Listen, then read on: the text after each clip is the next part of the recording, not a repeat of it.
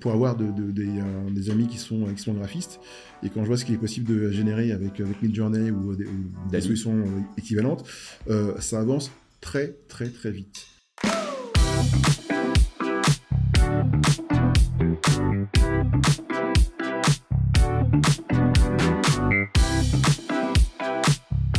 Aujourd'hui, j'ai le plaisir d'accueillir David Falla, Chief Data Officer de Alliance Partner. Bonjour.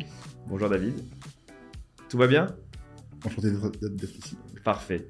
Eh ben, écoute, euh, David, euh, on, va, on va commencer ce podcast. Euh, déjà, peut-être pour expliquer qui est Alliance Partner.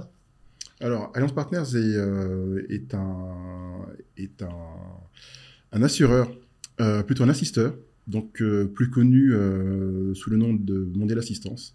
Donc c'est nous qui euh, assistons les personnes euh, en détresse sur le bord de la route, mais aussi qui euh, faisons tout ce qui est rapatriement, rapatriement sanitaire du bout du monde. nous sommes connus aussi pour la partie assurance sur les billets de voyage, donc billets d'avion, billets de train. c'est essentiellement assistance Alliance Partners qui intervient comme assisteur et comme assureur pour le transport aérien. Très bien, donc si je rate mon avion, je t'appelle. C'est ça? Ok, parfait. écoute, ce qui serait intéressant, c'est de nous expliquer un peu ton parcours. Comment tu as pu arriver Alors, peut-être pas tout dans les, dans les détails, mais comment tu es arrivé chez Alliance et, comment tu es arrivé au rôle de Chief Data Officer? Alors, le rôle de Chief Data Officer, pour moi, c'est. Alors, j'ai fait toute ma carrière dans la data, essentiellement dans des sociétés de conseil. Et euh, en fait, c'est devenu une évidence euh, lorsque j'étais euh, au sein de Micropole, puisqu'on avait plein de, plein de projets où on se rendait compte qu'il y avait un, manque qui était essentiellement la partie gouvernance. C'est-à-dire qu'on met des projets, mais il n'y avait personne qui était responsable ni comptable de la, de la, de, la data. On avait plusieurs plusieurs lois qui, et dispositions qui arrivaient sur le marché, comme le RGPD. Et j'ai vraiment senti qu'à un moment donné, il, il fallait qu'on aide les entreprises à pouvoir piloter la data, euh, puisqu'on a euh, le métier, l'IT, le métier l'IT, qui utilise la data pour réaliser des projets, mais personne n'est vraiment responsable de la data. Et c'est comme ça que euh, je, suis arrivé à ce poste, à cette fonction de, de CDO, d'abord au sein d'une ESN, euh, pour pouvoir aider les entreprises à installer la fonction de Chief Data Officer. Et puis en devenant moi-même Chief Data Officer euh, au sein de l'entreprise, euh, d'abord Aquafas et puis ensuite Alliance Partners, qui est une entreprise, donc, je ne l'ai pas dit, mais qui est internationale, basée dans 45 pays. Donc la data est au cœur de, nos métiers et la gouvernance de, de la data est d'autant plus importante bah, qu'on a pas mal d'ambition sur la data et aussi sur l'IA. Ok, donc euh, pour plus de 20 ans maintenant. Plus de 20 ans, plus 20 ans dans la data. Donc tu as vu, as dû voir arriver euh, plusieurs évolutions, plusieurs changements, plusieurs vagues, plusieurs révolutions, j'ai envie de dire. Euh, tu vois où je veux revenir. Donc là, on est en train de vivre une révolution depuis maintenant un an. On a fêté les un an en novembre 2022 de l'arrivée de ChatGPT, ChatGPT. l'arrivée de la générative AI. Du coup, comment au sein de Alliance vous avez vécu cette arrivée et qu'est-ce qui a été mis en place au sein d'Alliance? Alors, l'IA, c'est déjà une, une, réalité chez Alliance, euh, au sein du groupe Alliance dans sa globalité euh, depuis un moment. Euh, au sein d'Alliance Partners également, puisqu'on a des systèmes type Copilot qui permettent de faire du claims automation. Donc de alors, Copilot, pour les auditeurs, c'est l'IA Alors, c'est de l'IA pour pouvoir gérer les sinistres de façon automatique. Donc, un client appelle en disant j'ai un sinistre. on a deux choix, soit on a une, toute une équipe et un call center avec beaucoup d'opérateurs pour pouvoir comprendre quel est le problème soit on a de l'IA qui va être capable d'analyser automatiquement, euh, globalement, euh, la nature des demandes et décider, euh, ben, globalement, si on va couvrir ou pas les demandes des, des, clients. Donc, on définit des seuils. À partir desquels on va pouvoir, enfin l'IA peut couvrir tout seul, et puis un seuil sur lequel on déclenche l'intervention de l'opérateur. Donc ça, ça, ça, ça, c'est fait via, l'IA. Et puis on a aussi, on est en train de regarder des systèmes pour pouvoir analyser le ressentiment ou le ressenti des, de nos clients. Donc, euh, on fait de l'assistance. Donc, on, va avoir des cas critiques, des gens qui nous appellent sur le bord de la route ou parce qu'ils ont eu un accident. Et l'idée, c'est de pouvoir aussi mesurer l'urgence par rapport justement euh, à l'intonation euh, des clients. Donc, c'est extrêmement puissant, extrêmement intéressant. C'est en cours justement d'expérimentation chez nous. Mais l'idée, c'est d'avoir des résultats. qui, nous, qui, nous, permettront de, de, mieux rediriger finalement les clients vers, vers, vers, le bon opérateur. Du coup, on pourrait avoir un premier niveau au niveau du call center qui pourrait en fonction de l'intonation de la voix, par exemple, qui pourrait dire bah, est-ce que c'est urgent, est-ce que c'est pas urgent, et rediriger vers un humain, du coup. C'est ça. Ok, super intéressant. Euh, du coup, euh, on parle d'IA, mais ce qui est important derrière l'IA, c'est la data. Oui. Sachant que tu en fais depuis des années. Comment est gérée la data au sein d'Alliance Est-ce que vous êtes centralisé? Est-ce que vous êtes data-centrique? Data mesh? Est-ce que vous êtes data-driven? Alors, je te donne un peu tous les mots-clés hein, que j'ai entendus. Mais c'est vrai que c'est intéressant de pouvoir un peu définir euh, comment la data est, répertoriée chez vous. L'ambition de l'entreprise, hein, c'est d'être data-driven, quoi qu'il arrive. Euh, maintenant, pour y arriver, on part du principe qu'il faut qu'on atteigne une certaine maturité. Euh, tu parlais tout à l'heure de euh, différentes vagues, différentes modes que j'ai pu voir tout au long de, ma carrière. je crois que la plus grosse mode que j'ai vue avant l'IA, c'était le big data. Il fallait absolument faire des big data. On essayait de sortir des use cases du chapeau pour aller vendre du big data aux clients. dix ans après, lorsqu'on se retourne, parce que c'était vers 2013, euh, le big data, quand on regarde globalement les entreprises qui ont réellement implémenté du big data, il y en a très peu. On a beaucoup de data swamp euh, parce qu'à l'époque, on n'avait pas de euh, process clairement défini et on n'avait pas d'éthique autour de la, de, la data. On disait stocker pour stocker, vous verrez bien. Donc l'idée c'était de vendre plus d'espace de stockage pour pouvoir de la data, pour pouvoir demain imaginer un use case. Aujourd'hui, on, est, on fait les choses à l'envers on définit les use cases et on va identifier les données qui nous permettent de mettre en œuvre ces use cases. Donc chez nous, l'idée c'est de d'avoir une certaine maturité. On travaille beaucoup sur la culturation, sur la maturité des équipes, parce qu'on pense qu'il euh, n'y a pas que quelques personnes qui doivent imaginer les use data au sein de l'entreprise. Si euh, une personne qui est en contact avec euh, nos clients peut avoir des idées sur ce que l'on pourrait développer pour pouvoir venir en aide aux clients, bah, c'est à nous justement d'augmenter le niveau de awareness. Alors je suis désolé, awareness en français, je, n'arrive jamais à traduire. en anglais, c'est pas grave.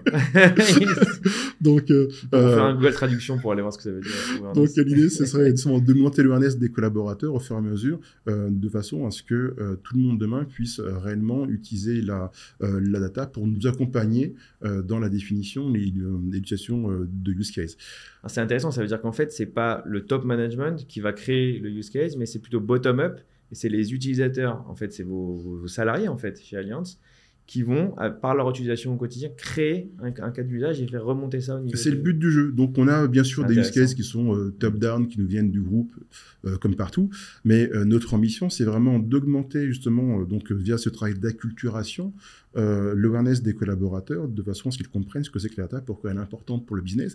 Et puis, moi, j'ai toujours tenu à ce que l'ensemble des collaborateurs comprennent où ils sont dans la chaîne de valeur. Il y a une chaîne data, donc on a des producteurs et des consommateurs. Mmh. mais c'est pas parce que l'on produit euh, qu'on ne peut pas avoir d'idées euh, autour de ce qui peut être développé autour de la data. Souvent, on voit que les consommateurs, sont ceux qui consomment la data, qui consultent les rapports, qui disent tiens, euh, on pourrait faire ça. Mais l'idée, c'est que ce soit l'ensemble des, des, acteurs de la chaîne qui soient à même de construire les futurs use cases data, puisque c'est on a ceux qui sont au contact des clients et ceux qui sont au contact ben, de nos grands partenaires, qui sont plutôt côté, côté consommateurs. Donc ça peut venir à la fois du service client, ça peut venir du service marketing, oui. ça peut venir du service comptabilité. Donc voilà, vous avez un peu tous les. C'est ça.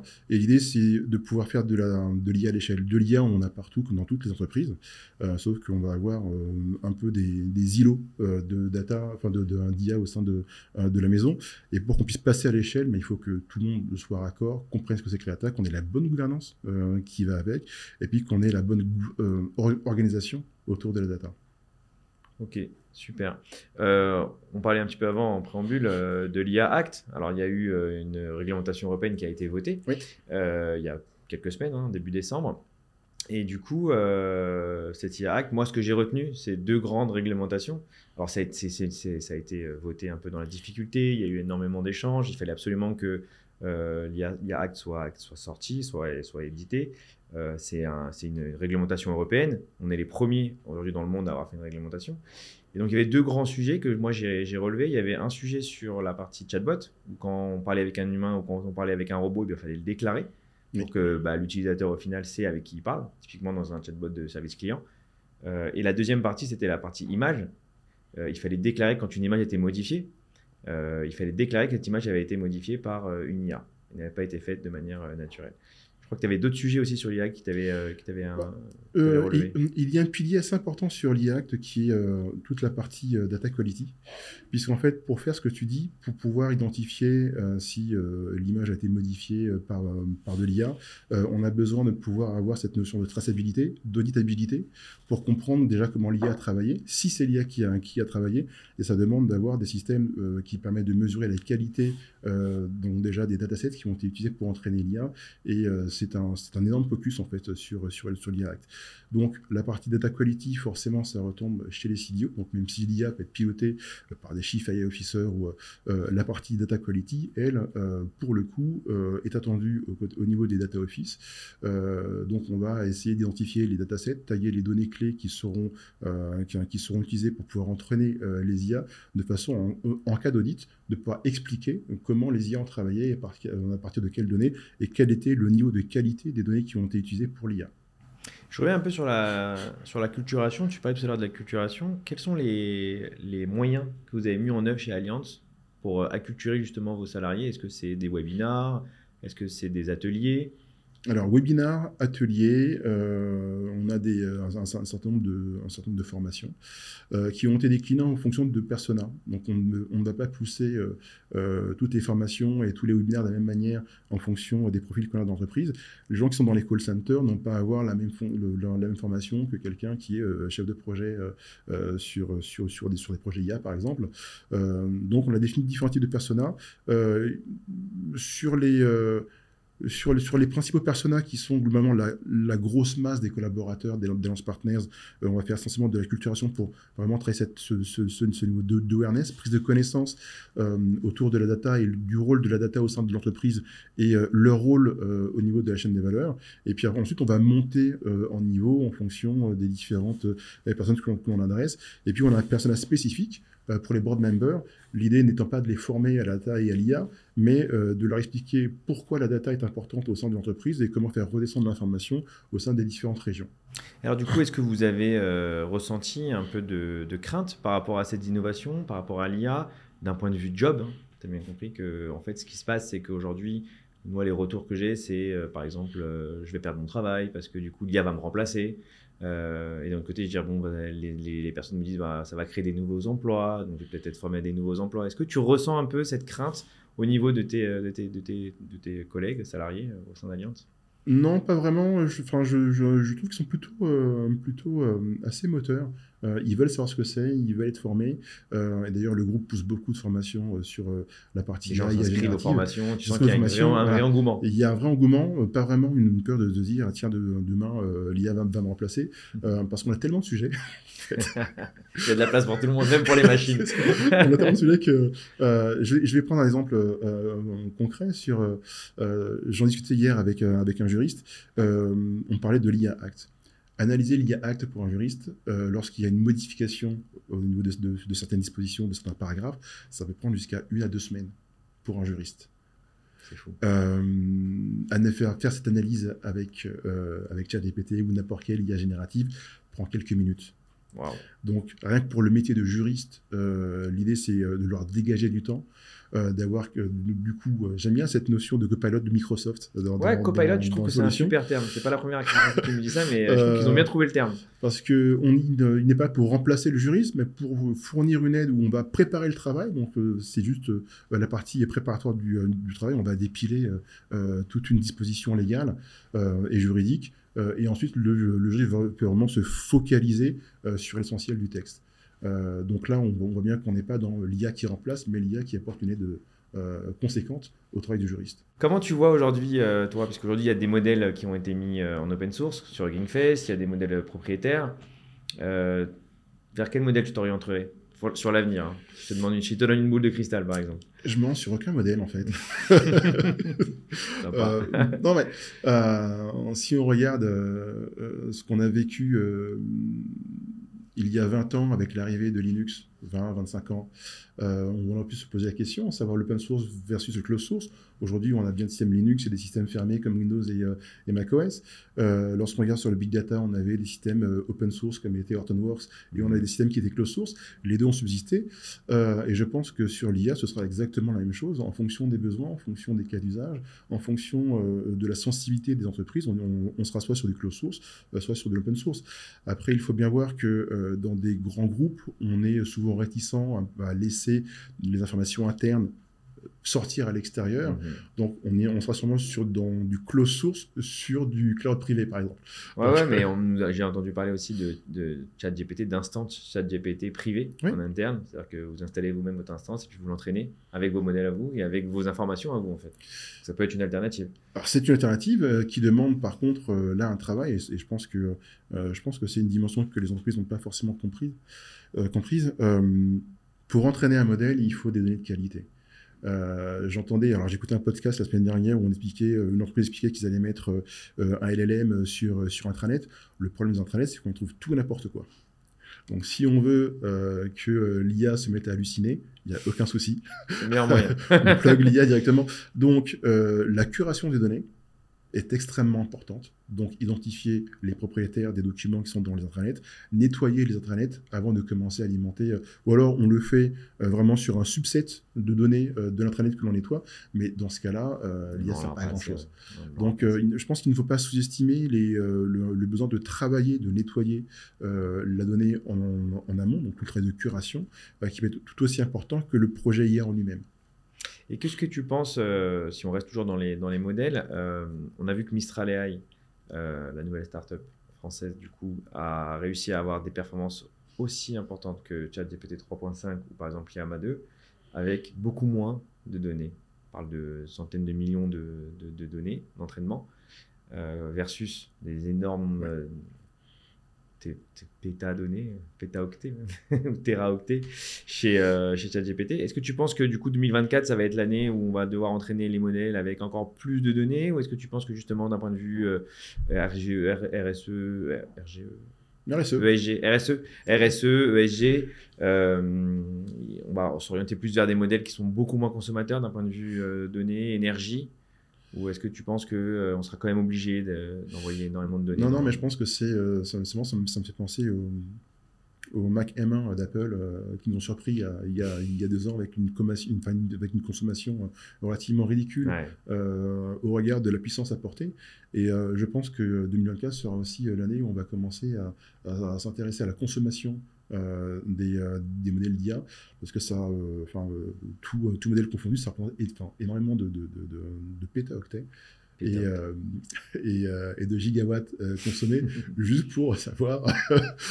pour faire tourner un modèle. exactement. Donc, non, non, je pense que cette, cette dimension énergétique des modèles et au regard aussi des demandes de RSE va faire qu'on va aller sur, sur des modèles beaucoup plus économes. Euh, ça n'a pas de sens euh, euh, de faire consommer des data centers entiers pour, pour répondre à des questions qui peuvent être parfois futiles avec, avec les LLM que l'on connaît aujourd'hui.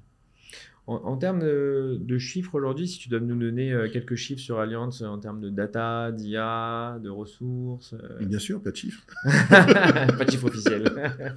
non, puis qu'on comprenne un peu ce que représente une, une, une équipe data en fait au sein d'une entreprise Il combien de personnes Alors, ce qu'on peut dire, c'est qu'on est présent dans 45 pays. Euh, on peut imaginer euh, avoir environ une, une, quinzaine de personnes. Alors, les pays sont disparates en termes de taille. On va avoir des pays euh, aussi gros que les États-Unis et des pays tout petits comme le, comme le Congo ou, ou, le Cameroun. donc, l'idée, c'est en plus sur une, sur une, sur une moyenne des équipes data, une centaine de personnes par pays. Centaines de personnes, ça représente euh, sur une, une, quinzaine de pays peut-être? Ouais. Ouais, c'est pas mal. On est sur pays. une grosse équipe. Ok, super. Et donc là, alors, je suis plus dans une vision data mesh. Hein. Euh, on parlait de data mesh justement, euh, c'était une vision de la data verticalisée. on parlait d'organisation de data du coup. data mesh, c'est le sujet dont tout le monde parle. Est-ce que du coup, vous êtes organisé en data mesh chez Allianz En train. On est en train de s'organiser en termes de data mesh. ça vient du métier. Euh, on a toujours eu, euh, je peux vraiment dire, euh, dans, mes 20 ans d'expérience, j'ai vu dans toutes les entreprises, on a toujours vu que la, DSI n'était pas la pièce du business. Et je ne connais pas un seul métier qui ne se plaigne pas de, des DSI. du coup. le problème, c'est qu'on a, on a besoin quand même de, garder les données sous cloche. Du moins de, les gouverner. et l'IT a besoin de garantir l'intégrité des données. Et tout ça, ça ne se fait pas en un claquement de doigts. mais néanmoins, on a besoin de permettre au métier de pouvoir délivrer assez rapidement des cas d'usage et donc de lui rendre la main. Et je trouve que le data mesh est une, organisation, donc un concept qui permet au métier de vraiment s'organiser autour de domaines. Alors, ce qui est bien, c'est que chez Hans Partners, on est déjà organisé autour de avec, la notion de domaine. Donc, autour de la notion de domaine, ben, il faut la notion de data product. Donc, il faut que le métier puisse se projeter sur comment je construis un produit data euh, de façon qu'il soit consommé en interne ou en externe par, nos, par, par, le partenaire. Donc, c'est deux piliers. Le premier pilier, c'est l'organisation domaine. Le second pilier, c'est la construction euh, de data product. Troisième pilier, c'est d'avoir euh, l'organisation, ou du moins les technologies qui permettent de centraliser les données. Donc, ce seront tous les data hubs ou les data lakes euh, qui peuvent euh, être mis en œuvre. Et puis, le dernier pilier, c'est la gouvernance. C'est comment je m'assure que les données soient correctement partagées avec des définitions communes. Donc, ça a l'air simple sur le papier de mettre en place ces, ces quatre piliers. dans une entreprise de 22 000 personnes comme Alliance Partners, ça demande un minimum, ça demande un minimum d'organisation pour pouvoir faire en sorte que les domaines puissent fonctionner de façon indépendante et euh, qu'on puisse leur permettre de pouvoir concevoir leur, euh, leur data product. Mais je pense que c'est une, euh, une démarche qui va être commune à pas mal d'entreprises parce que les métiers ont besoin d'aller vite et souvent c'est bien beau de mettre de la gouvernance, de mettre des KPI des qualités, d'avoir une organisation autour des data vis-à-vis de l'IT, mais le, le, besoin business, le time to market, il est maintenant. Et donc, je pense que c'est la meilleure organisation pour pouvoir permettre aux, métiers d'avancer euh, seuls dans un cadre qui est le data mesh et de pouvoir ensuite faire passer les produits à l'échelle. Et moi, toute mon, euh, toute, toute mon ambition euh, chez Hans Partners, c'est de faire en sorte de pouvoir passer les, sujets à l'échelle. C'est pour ça que je te disais que on, a, on, fait plein d'IA. on a plein de sujets IA chez, chez, chez Alliance Partners. moi, mon ambition, c'est de dire que est-ce qu'on a aujourd'hui la maturité pour que tous les projets puissent passer à l'échelle? C'est le rôle du Data Office et du CDO. Euh, donc du coup, euh, nous chez Unique, euh, tu sais qu'on est des experts de la data et de l'IA. Bah, le, but, c'est que nos auditeurs aussi sachent comment intégrer Alliance. Si je dois te donner, si je dois te poser une question, c'est quelle est la qualité première que... Alors c'est une question que j'ai posée à tous mes, intervenants, je te rassure. Quelle est la, qualité première que tu vas regarder chez un candidat pour intégrer tes équipes? Son parcours parcours. Je viens d'une entreprise, euh, je viens, je viens d'une entreprise où on a fait beaucoup de reskilling. Euh, et c'était lié à, justement à Big Data. On avait des, euh, ben, des parcours assez. Alors, reskilling pour nos auditeurs, on va Alors, définir. Je vais, je, vais, je, vais, je vais l'expliquer. Donc on avait, des, euh, on avait beaucoup de, euh, collaborateurs qui sortaient euh, des mêmes écoles, qui étaient manés de la même manière, un carré dans un carré, un rond dans un rond. Et puis est arrivé le big data où on s'est dit on peut faire globalement n'importe quoi. et pour ça il fallait des gens qui, soient manés d'une façon différente. Donc on a été chercher et on a été donc formé, on, on a formé des personnes qui étaient qui avaient déjà une première carrière on va dire qui travaillait euh, au sein, euh, par, enfin, qui peut être chimiste, physicien, euh, dans, dans, le, dans, dans, le nucléaire, qui peut être aussi sportif. Et on les a formés à nos métiers, au métier du big data à l'époque, et parce que justement, ils, ils avaient encore l'esprit assez malléable, ils ne sortaient pas des écoles d'ingénieurs où ils, ils, avaient été préformatés, et ça donnait des, des, des consultants vraiment de, de, de, de, premier ordre, et on sentait que sur les, sur les projets, avec les clients, ils réfléchissaient différemment bah, des ingénieurs qui sortaient des grandes écoles. Et aujourd'hui, moi, ce que je recherche, c'est euh, des gens qui ont des parcours euh, assez éclectiques, assez hétérogènes, euh, parce que justement, l'IA, le big data, la data en général demande d'avoir une ouverture d'esprit qu'on n'a pas forcément lorsqu'on a été dans une voie. Formaté, ouais. Hmm. Tout à fait. Très bien. Donc des parcours atypiques. Donc voilà, c'est ouvert à tout le monde en fait. Tout le monde peut travailler chez Alliance avec la bonne formation qui va avec. ok, parfait. ta vision sur, sur les IA dans les cinq prochaines années? Euh, est-ce que tu penses que par exemple la GI, euh, c'est quelque chose qui est utopique ou c'est quelque chose qui pourrait arriver? La fameuse intelligence euh, bah, je crois que c'est ce qui a fait peur euh, aux équipes d'OpenAI. Ouais, exactement. je vois que tu suis l'actualité. je crois que c'est ce qui a fait peur aux équipes d'OpenAI. Il a fait ça Q-Star. Exactement. Un projet qui s'appelle Q-Star. Euh... Pour nos auditeurs, on va expliquer quand même que Sam Altman, euh, le patron d'OpenAI, avait été euh, sorti du board. Hein, c'est ça. suite à la découverte d'un projet. Alors, c'est des rumeurs. Hein, ce sont des rumeurs. Mais suite à un projet qui s'appelait Q-Star, qui parlait justement d'intelligence artificielle générale. Générale. Donc, J'aimerais bien euh, qu'on y arrive. Alors, euh, je, ne suis moi-même pas data scientist et, euh, et donc je ne pourrais pas dire exactement où on en est dans l'état de l'art. De ce que je comprends et lorsque je, discute avec nos propres data scientists, c'est qu'on n'est pas loin, mais que c'est pas forcément pour demain l'IA l'IA générale. mais j'aimerais bien que Siri et que les assistants personnels deviennent plus intelligents. et je pense que je pense que déjà l'IA générative va aider. mais je pense que globalement, on peut dès aujourd'hui se projeter euh, sur, des, euh, sur, sur, sur, des cas d'usage, sur des use cases euh, métiers au sein de, nos entreprises avec l'IA générative telle qu'elle est aujourd'hui. après, j'ai plus de mal à voir comment l'IA générale va pouvoir nous aider dans le business. J'avais vu une expérimentation en Chine d'une pseudo CEO qui était en fait une IA et qui pilotait l'entreprise. Alors, jamais su si c'était vrai ou si c'était une. mais, apparemment, elle fait de bonnes décisions. Mais apparemment, elle de bonnes décisions. ce serait intéressant de voir où on va. Euh, et, ce, qui était, ce, qui, ce, qui, me rassure, en fait, quelle que soit la direction que prennent les IA génératives ou générales, euh, ce qui me rassure, c'est qu'aujourd'hui, nous avons l'IA Act en Europe euh, qui évitera certains, certains écueils ou certains débordements, comme on, pourrait, comme on a pu voir dans certains pays avec, avec le crédit social pour ne pas citer la Chine. Mhm. et, on sait voilà, que ça ne peut pas arriver en Europe parce qu'on a mis un certain nombre de garde-fous. Donc je pense qu'il faut, il faut continuer à avancer avec les IA et voir globalement comment elles peuvent euh, aider euh, les entreprises à mieux faire leur business. Alors l'IA, l'IA, la robotique, hein, c'est lié aussi. Parce que je pense, si on parle d'IA générale avec la robotique, euh, en parlant d'Asie aussi, puisqu'ils sont bien avancés sur les sujets robotiques, est-ce que tu as vu des sujets là-dessus, justement d'IA intégrés à des robots qui pourraient après être autonomes et faire des choses Non, pas encore, pas encore, mmh. pas encore, mais c'est un, sujet qui m'intéresse personnellement, mais je j'ai pas vu de, de, de choses probantes à date. Mais je pense que ça pourrait, on pourrait y venir. J'ai vu, Optimus aujourd'hui, enfin Optimus la version 2 mhm. euh, de, Tesla qui est, euh, qui est prometteuse, mais je trouve qu'on est encore très loin euh, de ce qu'on pourrait imaginer. Que Tesla, il y a eu pas mal de problèmes d'accidents, je crois, avec les voitures. Alors, est-ce que c'est lié à l'humain, du coup? Parce que c'est aussi ce qu'on me dit. Bah, s'il y avait que des voitures autonomes, il n'y aurait pas d'accident, en fait, parce qu'il n'y aurait que des IA. du coup, c'est l'humain qui fait des réactions bizarres. Et du coup, non, mais je pense que, alors, pour basculer dans, dans, le domaine militaire, mhm. puisque l'IA, aujourd'hui, dans le militaire, est, est, une réalité, sur les avions de sixième génération, euh, les avions seront connectés. Euh, et je pense que pour que l'IA embarquée dans les voitures fonctionne, il faudrait que les IA se parlent entre elles. Donc elles soient aussi connectées. Exact. c'est une, bonne réponse. Et du coup, parler entre une IA et un humain, c'est compliqué. Parce que du coup, dans les voitures, ça va être compliqué. Alors que prendre réponse euh, entre IA et IA, c'est.